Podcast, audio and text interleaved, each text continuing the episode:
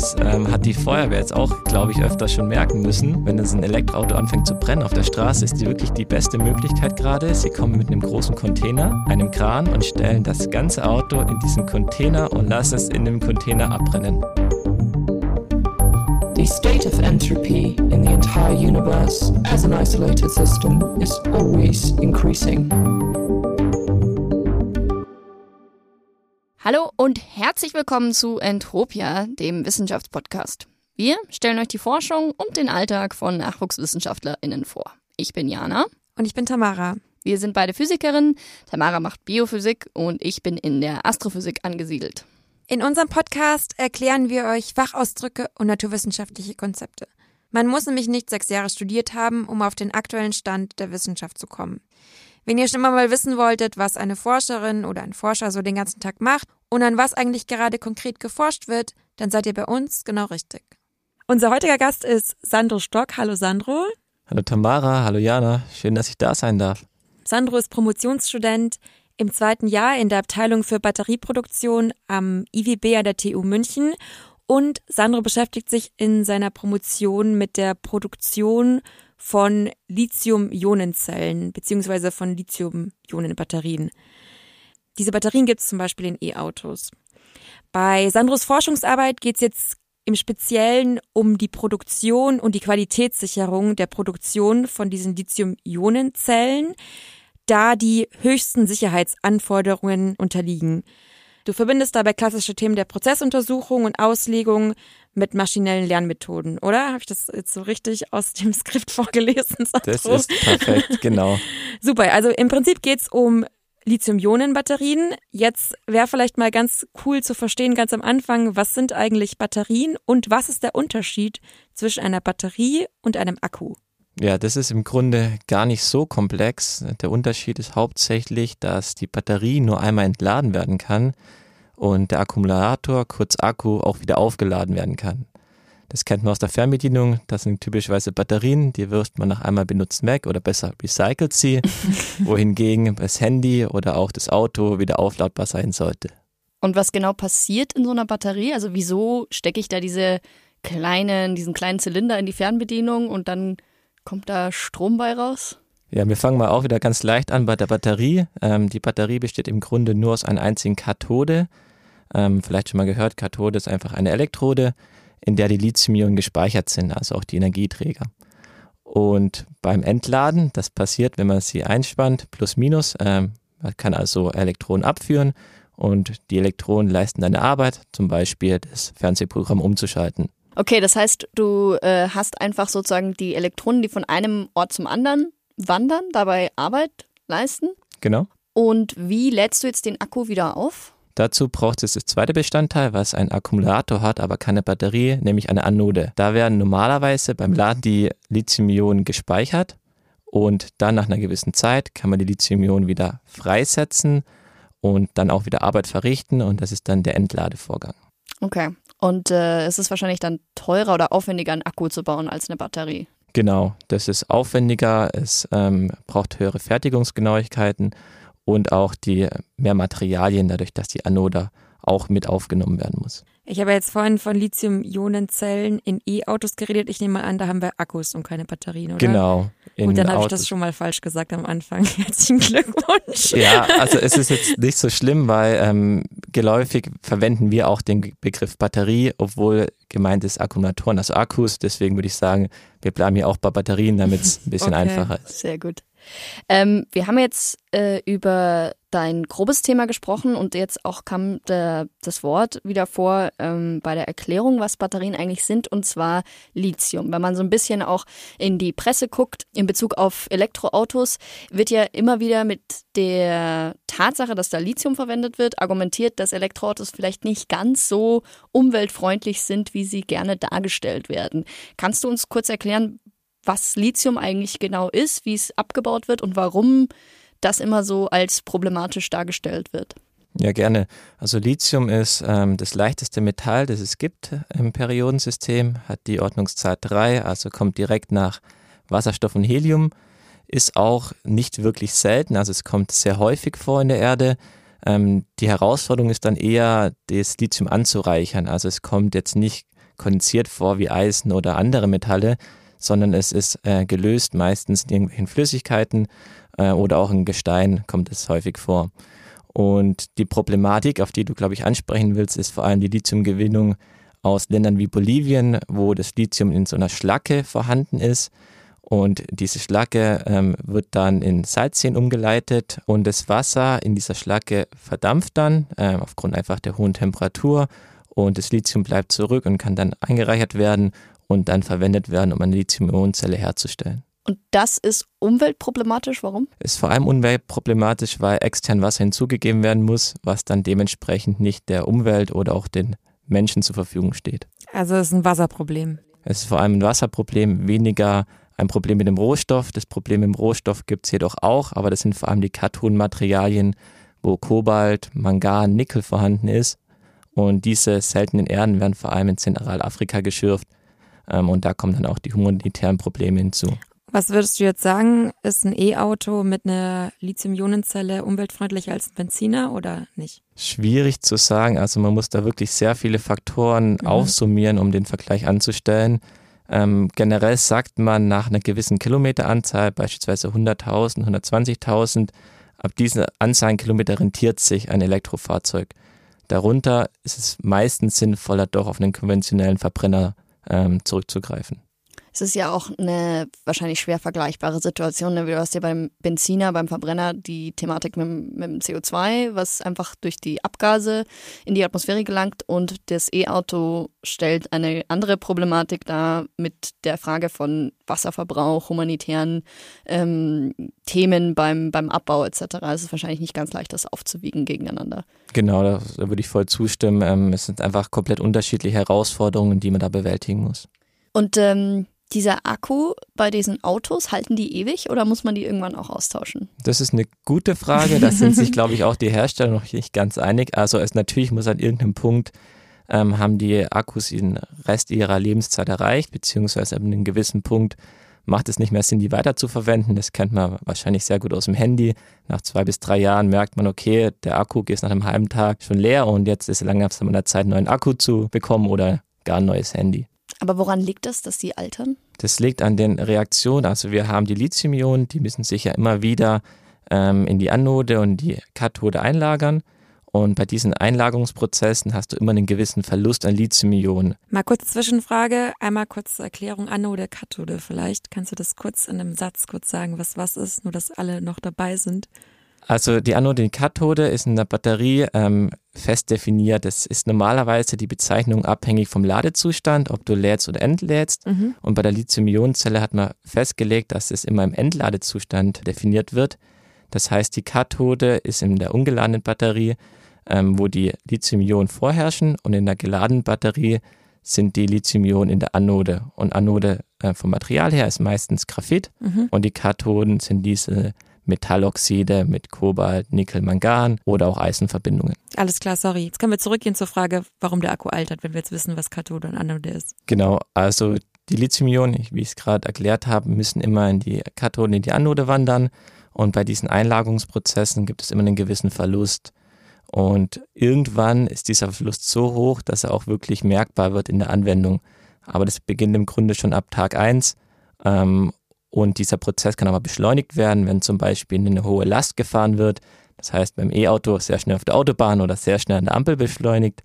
Ähm, oder aber auch bei hohen Temperaturen, also auch in heißen Ländern hat man das Problem, dass der Akku sehr, sehr viel schneller altert. Ah, das ist ja spannend, das wusste ich gar nicht. Also sozusagen, wenn du den stark belastest, ist die Lebenszeit einfach viel kürzer. Genau, deswegen ist auch die, dieses Thema Schnellladen gar nicht so gut, wenn man jetzt aus einer Batteriesicht hingeht weil jede Batterie sollte so langsam wie möglich geladen werden, okay. um möglichst geringe ah. Alterungsmechanismen ah. äh, ja, hervorzuheben. Das ist ja spannend, weil ich habe auch so einen Schnellladestecker für mein Handy. Das ist nicht gut, oder was? Wenn du möglichst lange deinen Akku halten willst, nein. Wenn Scheiße. du möglichst schnell wieder deinen Akku verwenden willst, ja. Oder Handy laden im Laptop. Das Kabel ist auch immer eine gute Idee.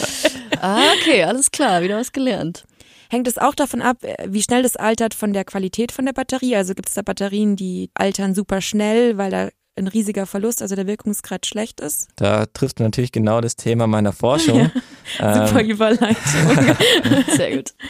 Genau, das sind Themen, die wir untersuchen, ähm, wie stark da die Produktion beispielsweise einen Einfluss hat. Natürlich haben die Materialien da den größten Einfluss, dass ähm, wenn wir reine Materialien haben, ähm, ist es schon mal eine sehr gute Grundvoraussetzung, aber die Materialien müssen dementsprechend auch gut verarbeitet werden. Und das ist ein Thema, das oft nicht so präsent ist, vor allem wenn man jetzt mit Chemikern spricht, die sehr viel Grundlagenforschung betreiben, und dann hört man immer wieder Schlagzeilen, eine Superbatterie wurde entdeckt, die über Jahrzehnte lang hält. Mhm. Ähm, meistens funktioniert das leider nur auf Labormaßstab. und die Im Reinraum. Im Reinraum. am besten noch bei minus 200 Grad, wo es dann wirklich keine anderen Effekte mehr gibt. Genau, aber die Herausforderung ist wirklich, diese, diese Technologien vom Labor dann auch hoch zu skalieren mhm. und der breiten Öffentlichkeit zur Verfügung zu stellen. Und genau da ähm, ist unsere Abteilung angesiedelt und genau das sind die Herausforderungen, die wir versuchen tagtäglich zu meistern. Also ihr arbeitet praktisch mit einer Batterieproduktion, die skaliert werden kann, also die wirklich Batterien und Akkus produziert, die dann in E-Autos genutzt werden können. Genau, also wir haben, es nennt sich so eine Pilotanlage, also mhm. wir haben eine sagen wir, große Batteriefabrik in klein in, unseren, ähm, in unserer Werkstatthalle, unserer Forschungshalle und wir können hier auch ähm, die komplette Prozesskette nachbilden. Also wir kriegen diese Rohmaterialien und bauen dann wirklich bei uns im Labor komplette Batterien zusammen, die im Prinzip dann auch in Fahrzeugen verwendet werden könnten. Und wie läuft so eine Batterieproduktion ab? Ähm, es ist ähm, sehr viele Prozessschritte. Ich versuche es aber einmal euch kurz da durchzuführen. Ja. Es fängt dementsprechend an mit den Rohmaterialien. Und am Anfang ähm, kann man sich wie einen Kuchenteig vorstellen, müssen erstmal die Materialien zusammengemischt werden. Mhm. Das passiert einmal für die Kathode und einmal für die Anode separat. Ähm, es ist wichtig, da auch keine Querkontamination reinzubekommen. Deswegen viel Putzen ist bei uns auch immer angesagt. das heißt Schuhe abstreifen, bevor du reinkommst. Richtig, nicht nur Schuhe abstreifen, sondern äh, wir haben auch wirklich einen Reinraum, dementsprechend auch Reinraumkleidung mit Mantel, Haarnetz, Handschuhen, sodass wir wirklich auch von außen keine Fremdstoffe in die Batterie reinbekommen. Mhm. Dann geht es weiter, nachdem wir es angemischt haben, müssen wir die Elektroden erzeugen.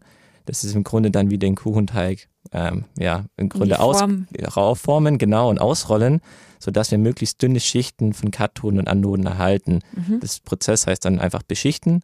ähm, und ähm, danach ist noch der Prozess des Kalandrierens, wo wir diese Schichten nochmal möglichst stark verdichten, um in einen gewissen Raum möglichst viele Kathoden und Anoden zu bekommen, um die maximale mhm. Kapazität auszureizen.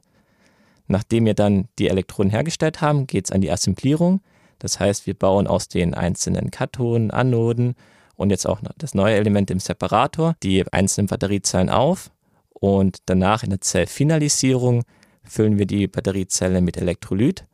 Das ist im Grunde die Batteriesäure, die man auch schon mal bestimmt gehört hat. Und am Ende laden wir die Batterie und schauen auch, ob die unseren Qualitätsstandards genügt. Und man braucht diese Batteriesäure, weil sonst die Elektronen nicht fließen würden, oder? Genau, das ist hauptsächlich um die Lithium-Ionen von der Kathode zur Anode zu bringen und mhm. wieder zurück. Also das ist wirklich dieses Leitmedium. Und du hast jetzt gerade noch gesagt, ähm, neben Kathode und Anode kommt da dieser Separator noch rein. Wofür ist der da oder was, was ist dessen Funktion? Genau, der Separator, wie der Name schon sagt, separiert die Anode. Sehr schön. Also die Nomenklatur ist recht einfach, äh, separiert die Kathode und die Anode sodass es keinen Kurzschluss gibt. Mm. Und da ist es zum Beispiel auch sehr wichtig, sehr präzise zu arbeiten. Also wir reden hier vom Millimeterbereich oder teilweise auch unter Millimeterbereich. Mhm. Da, wenn der Separator beispielsweise verrutschen sollte zwischen der Kathode und der Anode, könnte es einen Kurzschluss geben und dann könnte die Batterie auch anfangen zu brennen und das will man natürlich nicht haben, sowohl im Handy nicht als auch nicht äh, im Auto. Das ist das, was man immer wieder liest, beziehungsweise wo es dann die Hinweise im Flugzeug gibt, wenn ein Gerät anfängt zu rauchen oder heiß wird, soll man sich bitte an die Crew wenden. Also das, das ist dann der Separator, der da, der da es ist meistens der Separator, ja. Und wenn das wirklich anfängt zu rauchen, dann würde ich auch das Gerät schnellstmöglich weg von mir stellen, weil es wirklich gefährlich ist und auch Lithiumbrände nicht ohne weiteres gelöscht werden können. Das heißt, wenn eine Batterie einmal anfängt zu brennen, bitte auch kein Wasser drauf leeren. Es brennt einfach weiter. Mit was sollte man das löschen? Hier Alltagstipps? es es gibt keine Möglichkeit, in der Tat Toll, zu löschen. Hervorragend. ähm, und der, der, Grund dazu kann ich auch liefern. Es liegt daran, dass äh, Sauerstoff gebunden ist in der Kathode. Mhm. Und selbst wenn du die Batterie ersticken würdest, kommt der Sauerstoff weiterhin aus dem Inneren der Kathode raus. Oh, und, der, und es okay. fängt wieder an zu brennen. Das ähm, hat die Feuerwehr jetzt auch, glaube ich, öfter schon merken müssen. wenn dann so ein Elektroauto anfängt zu brennen auf der mhm, Straße, ja. ist wirklich die beste Möglichkeit gerade. Sie kommen mit einem großen Container einem Kran und stellen das ganze Auto in diesen Container und lassen es in dem Container abbrennen. Oh mein Gott. Ach du Scheiße. Okay, das, das ist schon ein bisschen uncool. Das ist die leider die negative Seite, aber da sind wir natürlich auch in der Forschung dran, Separatoren zu entwickeln, mhm. die so ein thermisches Durchgehen nennt sich das, wenn die Batterie anfängt zu brennen, zu verhindern und auch die Produktionsprozesse zu optimieren, sodass dieser Separator gar nicht verrutschen kann. Okay. Mhm. Das haben wir gerade schon, hast gerade schon Forschung angesprochen. Was genau ist jetzt dein Job bei dieser Batterieproduktionsforschung, von der du gerade erzählt hast? Genau, ich befinde mich ganz am Ende der Prozesskette. Mhm. Das heißt, ich kümmere mich um das Thema Qualität, wie du auch eingangs erwähnt hast, und auch die Qualitätssicherung, weil, wie ich schon erwähnt habe, wir wollen nicht, dass die Batterie in irgendeiner Weise anfängt zu brennen. Auch wollen wir nicht, dass die Batterie eine minderwertige Qualität hat und dein Handy nach einem halben Jahr schon nicht mehr funktioniert. Und ähm, dementsprechend gibt es sehr mhm. viele Tests, die man durchführen kann, am Ende, um die Qualität zu bewerkstelligen. Diese Tests sind wieder aus einer Produktionsperspektive sehr teuer und zeitaufwendig und ähm, wir versuchen diese Tests, sag ich mal, zu, so kurz wie möglich zu gestalten, um trotzdem die Qualität bestmöglich sicherzustellen. Und mein Ansatz ist es jetzt hier auf mhm. ja, maschinelles Lernen zurückzugreifen. Das heißt, die Daten, die wir aufnehmen in der Produktion, einzuspielen und ein schlauer Algorithmus rechnet dann raus, ob die Batteriequalität im, in dem grünen Bereich liegt oder ob es doch sein könnte, dass hier irgendwelche Fehler vorliegen.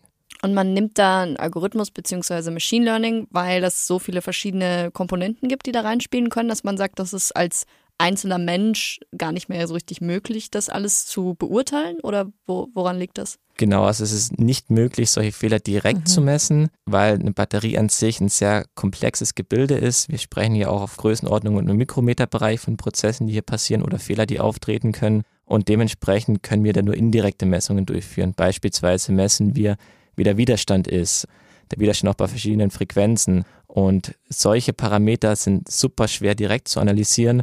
Und deswegen ist mein Ansatz dazu, maschinelle Lernprogramme zu verwenden, denen es, sag ich mal, relativ egal ist, wie, wie kompliziert oder komplex die Daten sind, sondern darum, wo es eher darum geht, Muster zu erkennen. Mhm. Und funktioniert's? Soweit ganz gut. Also ich konnte schon zwei Paper einreichen. Ah, herzlichen hoffe, Glückwunsch. hoffe, dass es noch mehr werden. Ja, voll gut. Also das heißt, das Machine Learning funktioniert jetzt. Ihr habt super qualitätshohe Batterien und Akkus. Was passiert jetzt mit den Batterien? Ja, also am, am liebsten würden wir die natürlich in, in der Anwendung bringen und verbauen, aber dadurch, dass wir immer noch eine Forschungseinrichtung mhm. sind, ähm, können wir nur bei uns interne Tests an den einzelnen Zellen durchführen und jetzt beispielsweise kein ganzes Batteriemodul bauen und im Auto verbauen, sondern wir führen beispielsweise Lebensdauertests durch, ähm, also im Grunde Alterungsstudien, wo wir die Batterie mehrere hunderte und tausende Male laden und entladen und dann auch analysieren, wie gut ist die Batterie, die wir gebaut haben. Weil meistens fällt es dann doch erst mhm. nach in der Anwendung auf, wenn wir irgendwelche Kleinigkeiten übersehen haben oder doch auf Unregelmäßigkeiten stoßen, die wir in den finalen Tests vielleicht noch gar nicht bemerkt haben. Ähm, und das ist dann, ja, sag ich mal, unser, unser Standardprozedere, diese, diese Lebensdauertests anzuschließen. Aber du bist schon sehr nah dran an der Anwendung. Ich glaube, du bist der Gast, der am aller, allernächsten an irgendeine Anwendung Das stimmt, ja. Keine Grundlagenforschung. Ja. Aber könnt ihr diese, eure Forschungsergebnisse, da müsste ja die Industrie eigentlich sehr dran interessiert sein, oder? Das stimmt, deswegen. Verkauft ihr das oder arbeitet ihr da mit ähm, dann industriellen Fertigungsanlagen zusammen oder wie, wie läuft das? Da gibt es äh, mehrere Möglichkeiten. Also wir haben zum einen Forschungsprojekte, bei denen auch ähm, beispielsweise Batteriehersteller oder auch ähm, Automobilhersteller dabei sind beziehungsweise auch andere Anwender. Und die andere Möglichkeit ist auch, dass wir ähm, Industrieprojekte durchführen, also wirklich bilaterale Projekte mit Industriepartnern, die auf uns zukommen. Wir haben da eine Fragestellung, ähm, könnt ihr die mal untersuchen oder können wir beispielsweise euch beauftragen, ein paar Zellen herzustellen, die wir dann in unseren Laboren testen. Alles klar, das klingt alles äh, super spannend und äh, du warst ja offensichtlich auch schon erfolgreich. Wir haben äh, zum Ende unserer Interviews immer äh, so eine kleine Rubrik, wo es so um den Alltag von Doktoranden geht, das Ganze ein bisschen weg von dem Fachlichen zu kriegen und deswegen auch an dich die Frage, Sandro, gab es bereits in den zwei Jahren, in denen du jetzt dabei bist, irgendeinen ganz wichtigen Moment, was furchtbar peinliches, was sehr, sehr großartiges, ein wahnsinniger Durchbruch? Gibt es da irgendwas zu erzählen von dir? Also für den Nobelpreis habe ich mich jetzt noch nicht beworben, deswegen würde ich sagen, das Interessantere ist, was Peinliches ist mir in der Tat passiert. ähm, ich habe ja davon geredet, dass wir dieses ähm, Elektrolyt, diese Batteriesäure haben. Und die lagern wir normalerweise an, nennt sich Galone, sieht aus wie so ein kleines Weinfass. und ähm, nach verrichteter Arbeit, also wir haben Batteriezellen gebaut, habe ich leider vergessen, den Hahn richtig zuzudrehen. Oh Ich ahne Schlimmes. Äh, das klingt nicht gut. Und dann ist über die Nacht ist zum Glück nicht komplett offen gewesen. Es hat also im Grunde nur rausgetröpfelt. Es hat aber gereicht, dass dann der ganze Boden voll war mit Elektrolyt. Und ich war am nächsten Tag, wie zur Corona-Zeit üblich ist, im Homeoffice. Und meine Kollegen mussten dann mit Gasmaske und Schutzausrüstung in voller Montur rein mit Taucherbrillen und dieses Elektrolyt vom Boden für mich wegwischen. Und das war mir natürlich sehr, sehr peinlich und es tut mir heute noch leid. Ja. Kam das sofort raus, dass du das warst oder hast du dich da aktiv gemeldet? Ja, Also jetzt, jetzt, jetzt Leute, jetzt wisst ihr es. Nee, nee, ich habe mich dann schon, schon aktiv gemeldet, dass das auf meine Kappe gegangen ist. Und was schlimm oder passiert das öfter sowas? Also es sollte nicht passieren, weil es schon auch gefährlich ist. Das ist im Grunde das einzige Gefährliche an einer, an einer Batterie. Okay, nicht das einzige, aber eins der gefährlichen Sachen, die Batteriesäure. Und ähm, da muss man auch aufpassen, dass wenn das ausläuft, ähm, man dementsprechend Schutzausrüstung hat, wie Atemmasken oder auch Schutzbrillen. Alles klar. Ja, dann hoffen wir, dass es in Zukunft nicht mehr passiert. Ich gebe mein Bestes. Und drücken ganz, ganz fest die Daumen für die restlichen Jahre, nehme ich an, ähm, die dir noch bleiben. Vielen, vielen Dank, dass du da warst. Ich habe viel gelernt. Du Ich auch, auf wahrscheinlich jeden auch. Fall. Ähm, ich freue mich aufs nächste Mal. Wissen wir schon, wer nächstes Mal dabei ist? Ja, wir haben eine äh, Doktorandin, die, soweit ich das verstanden habe, auch wieder in Schweden promoviert. Also nochmal ein nordischer Gast und äh, ich bin schon gespannt, was die uns zu erzählen hat. Ja, ich freue mich schon. Vielen Dank fürs Zuhören und bis zum nächsten Mal. Ciao, ciao. Tschüss. Ciao. Entropia ist ein Podcast der LMO München. Ansichten und Meinungen sind die der Sprecherinnen und Sprecher und repräsentieren nicht zwangsläufig die Position der LMU. Musik und Soundeffekte sind lizenzfrei bezogen von incompetech.com.